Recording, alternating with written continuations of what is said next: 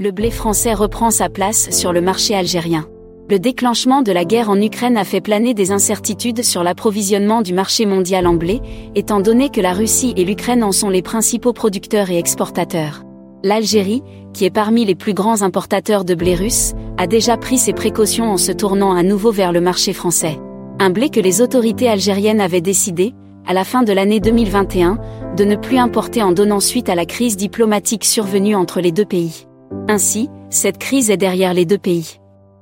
Les relations diplomatiques entre les deux pays se sont nettement améliorées, impactant par ricochet les importations de blé français par l'Algérie.